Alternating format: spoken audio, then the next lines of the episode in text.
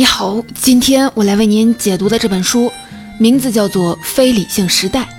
这本书主要说的就是，当变化越来越快，不确定性越来越强的时候，我们如何更好的工作与生活。这本书的作者是管理学家查尔斯·汉迪，他被誉为欧洲最伟大的管理思想大师。他的写作有两个特色，一个是他研究企业时喜欢从人的角度出发，而不是数字的角度。在他看来，世界会改变，但人性不会。他写的都是人与人之间的关系，因此汉迪被称为管理哲学家。汉迪的另一个特色是超前，他在多年前做出的预言有很多都已经成为现实。比如说，他在二十世纪八十年代就说过，商业组织不必把所有的人都招进来，可以购买外包人员提供的产品和服务，节省办公空间和管理时间。于是啊，人们也把汉迪叫做预言家。今天的这本《非理性时代》能够体现汉迪的特色。这本书的英文版在一九八九年出版。汉迪发现，二十世纪八十年代左右，人们进入到一个新的时代，他天马行空，不讲理性，唯一可以预见的就是一切都无法预见。汉迪把它称之为“非理性时代”。他写这本书是想通过自己的思考和经验，帮助人们在非理性的时代更好地理解、利用、享受变化。对于如何应对变化，怎么与不确定性共处，汉迪思考了很多年。简单来说，他的观点是拥抱变化而不是抵抗变化，重构世界而不是适应世界。汉迪在书里引用文学家肖伯纳的话。所有的进步都来自于不理性的人，理性的人会改变自己以适应世界，但不理性的人却会设法的让世界变得适合他。汉迪在后续的作品当中也不断的重申补充他的观点。今天啊，我把他在其他书里面的相关论述补充了进来。拥抱变化是我们现代人必须面对的课题。希望汉迪的思考能帮你更好的与不确定性共处。就像哲学家叔本华说的：“人生必须向前行进，我们却能在回顾当中得到更好的理解。”今天的解读主要有三个部分。第一部分，我们简单了解一下汉迪的生平以及他为什么要写这本《非理性时代》。第二部分，来看看在非理性时代，商业组织应该怎么做呢？最后一部分说的就是在非理性的时代，个人应该如何安排自己的工作和生活呢？首先，我们进入第一部分。我们先来了解一下汉迪的生平以及他写这本书的背景。一九三二年，查尔斯·汉迪在爱尔兰出生。他在一个充满确定性的环境中长大，父母好像清楚所有事情的答案，老师貌似知道所有习题的正确解法。作为好孩子，他会听父母的话；作为好学生，他要努力记住老师讲的知识。可他很快就发现，有些问题，父母、老师或者是百科全书都回答不了。比如说，假如一份工作需要你搬到另外一个国家，你该不该接受呢？对你来说，什么是美好生活？人生的意义又是什么呢？这些问题都是开放式的，并不存在标准答案。汉迪后来才明白，这些问题的答案其实取决于我们自己。说的更具体一点，取决于我们当下的境况，我们给不同事物赋予的优先等级，我们是否有承担风险、决定自己命运的意愿。大学时的教育让汉迪开始独立思考，有能力去回答开放式的问题。他在牛津大学主修哲学，接触了很多哲学家的思想。他原本以为自己的学习任务就是学习和吸收这些思想，结果却发现他要在导师的帮助下建立属于自己的理论。哲学激发了他的好奇心，他敢于质疑一切，也能接受世界的不确定性。可以说是哲学让汉迪开始拥抱不确定性。大学毕业后，汉迪开始了漫长的职业生涯。他先后走上三条不同的职业赛道，从石油公司的高管到学术界的全职教授，再到自由作家。汉迪的第一条职业赛道是壳牌石油公司。刚入职，他就看到了一幅清晰的职业发展的路径图。他会在不同国家的分公司担任越来越高级的职务，最终会做到分公司的执行总裁。他能在这里工作到六十二岁。这个规划图是公司为他制定好的，汉迪全身心地投入到了工作当中，沿着这张规划图做了十年的高管，还结了婚。就在公司要派他去另一家分公司时，妻子伊丽莎白的嫌弃点醒了他。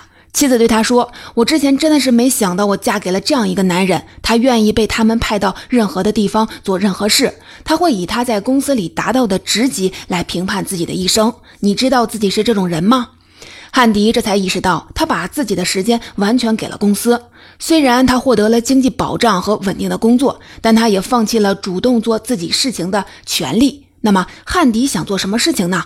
他觉得自己更加适合培训管理者，而不是成为管理者。于是啊，他离开了壳牌石油公司，去美国麻省理工学院斯隆管理学院深造，学习组织管理。一九六七年，汉迪返回英国，参与创立了伦敦商学院，这是英国的第一家管理研究生院。汉迪担任全职教授，给研究生们上课，这是他的第二条职业赛道。一九七六年，汉迪出版了自己的第一本书《组织的概念》，这本书成为商学院的教科书，销量超过了一百万册。但汉迪此时又发现自己并不想教一辈子书，他真正想做的事儿是成为一名作家。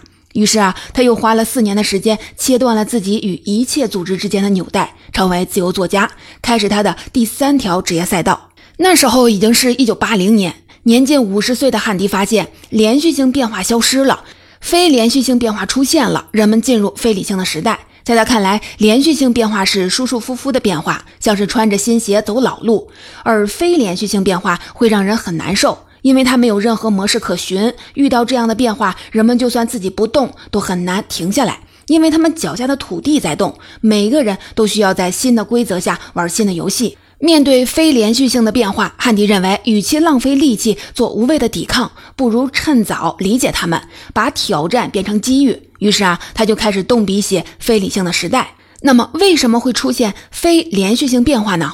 汉迪认为，这是由于科技与经济结合在一起，衍生出了各种变化，尤其是信息技术与相关经济之间的结合。信息技术把电脑的处理能力和微波、卫星、电信的光纤连接起来。信息产业的发展不是缓慢渗透，而是突飞猛进，给人们的工作和生活带来了惊人的变化。在汉迪看来，如果事情的发展方式出现了质的不同，就需要用新的方式来看待它。我们该怎么看待非连续性变化呢？用颠覆性思维，简单来说，就是用新的思维方式来思考习以为常的事物。如果一个商业组织有了这种思维，就会想：企业规模越大，一定就会越好吗？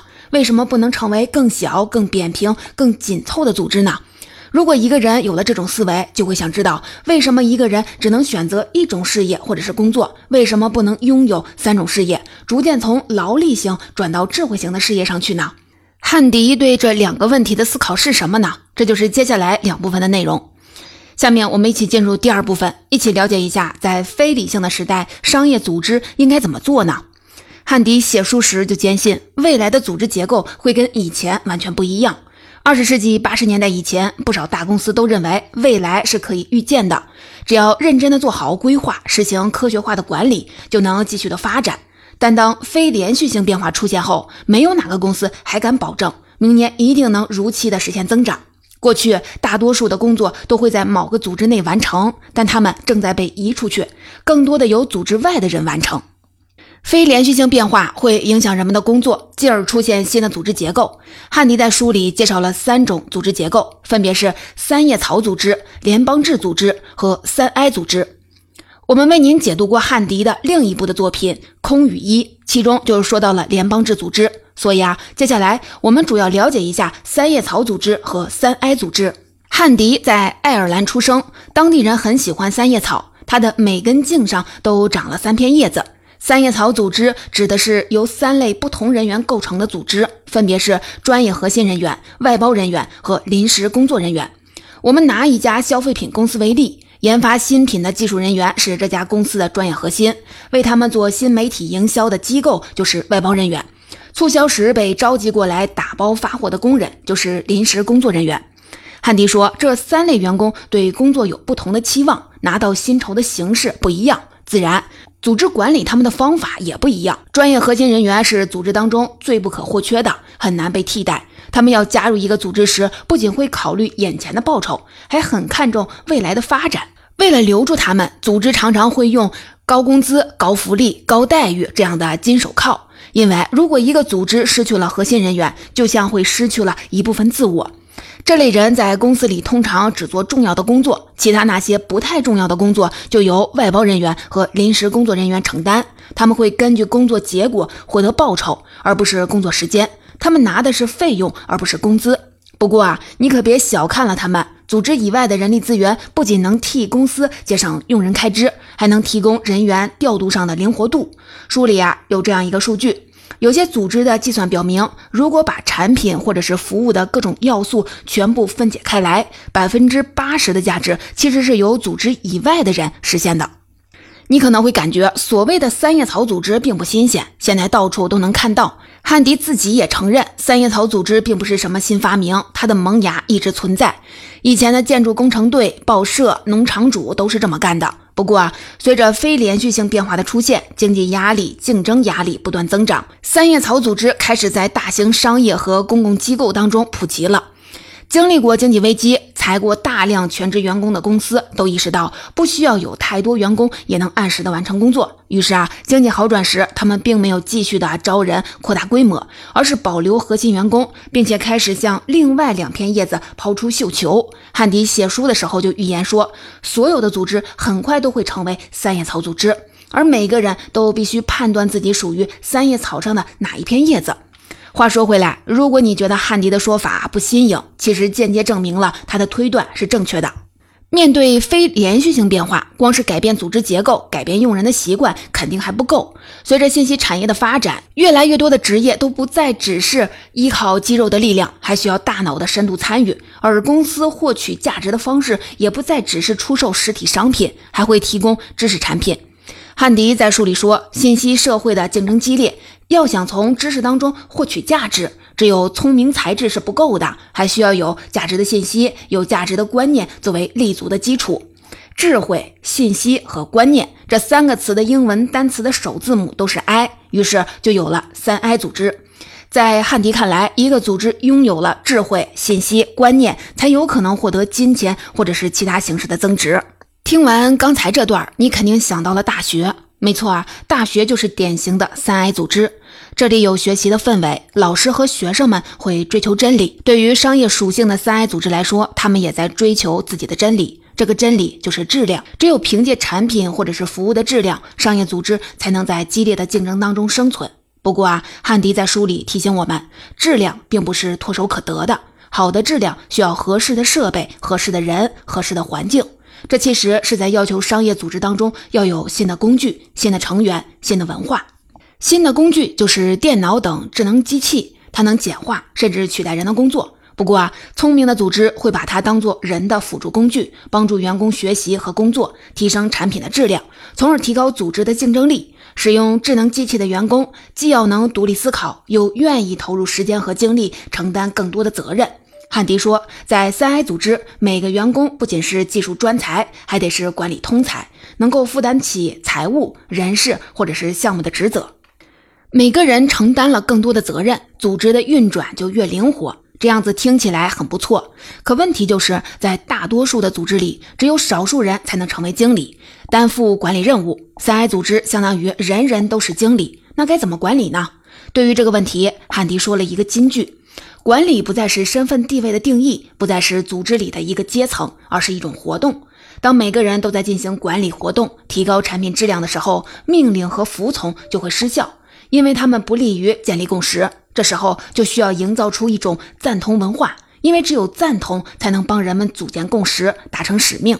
非连续性变化以及商业组织的结构调整，会进一步的影响职场当中的人们。最后，我们就来看看，在非理性的时代，个人应该如何的安排自己的工作和生活。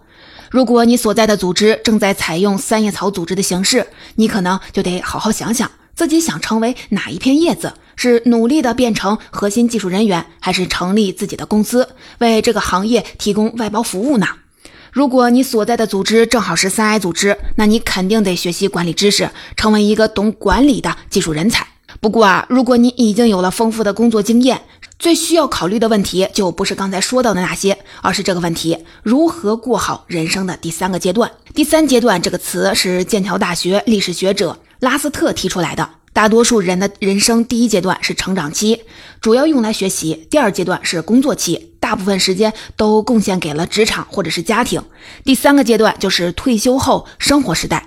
第四段就是临终期，人们总希望第三阶段能够长一点，第四阶段越短越好。现在啊，这个希望很可能成真了。我们所在的时代也是一个长寿时代。根据国家卫健委发布的数据，二零二一年中国居民人均的预期寿命提高到了七十八点二岁。这个数字以后说不定还会更高。大多数人是在二十岁左右参加工作，五十岁左右退休。这就意味着很多人的第三阶段会跟第二阶段一样长。